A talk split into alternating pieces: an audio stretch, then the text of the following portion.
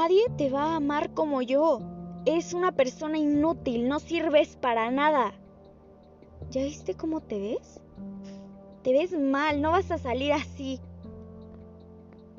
Te estoy hablando. Responde mis mensajes. Necesito que me des tus contraseñas. Amigos, esto solo es el inicio de lo que puede llegar a ser un infierno. Hola, ¿qué tal? Bienvenidos a Ligeramente Hablando. Este es mi segundo capítulo y vamos a hablar un poco sobre las relaciones tóxicas. Hemos normalizado tanto la violencia de hombres a mujeres y de mujeres a hombres, aunque sabemos que es más común que haya violencia de hombres a mujeres, considero en lo personal que esta lucha es de personas buenas contra personas malas.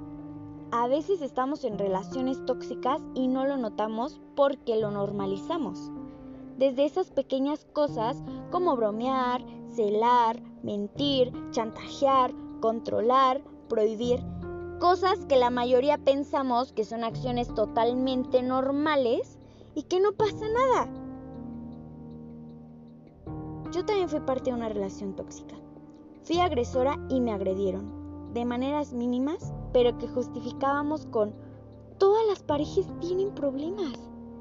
Si no terminas o no notas esas pequeñas acciones violentas, créeme que van a comenzar a aumentar hasta en verdad convertirse en un infierno. Cuando comienzan a manosear, empujar, jalar, pellizcar, patear, encerrar, aislar. Y créeme que aquí la violencia va a seguir en aumento porque si no se busca la ayuda de un profesional o si no se termina la relación tóxica al 100%, en verdad esto se puede salir de las manos totalmente hasta llegar a amenazar de muerte, al abuso sexual, mutilar o asesinar. Por favor, no aguantes cosas por amor. Y aunque cueste y aunque sea una lucha de día tras día y esté muy difícil salir adelante, que no te dé miedo. Por favor, siempre ámate a ti, porque si lo haces, vas a poder superar lo que te venga. Necesitas tener amor propio, trabajar en tu seguridad, porque si te conoces y conoces el valor que tienes, vas a poder conseguir una relación sólida, estable, en donde los dos sean seguros, donde no haya desconfianza. Y tienes que superar dependencias emocionales, porque hay veces que es muy común que digas que no puedes vivir sin el otro, que nada va a tener sentido. Esto no es cierto.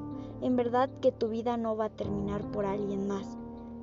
Busca ayuda profesional si no puedes salir de esto. A veces se nos va de las manos las situaciones y créeme que no estás solo. Recordemos que las relaciones tóxicas van a continuar si no cambiamos las falsas ideas y creencias que tenemos acerca del amor que nos han inculcado como verdaderas en nuestra familia y en la sociedad. Muchas gracias por escucharme. Te espero en mi siguiente capítulo. Espero que te haya gustado y me encantaría que me compartieras tu opinión.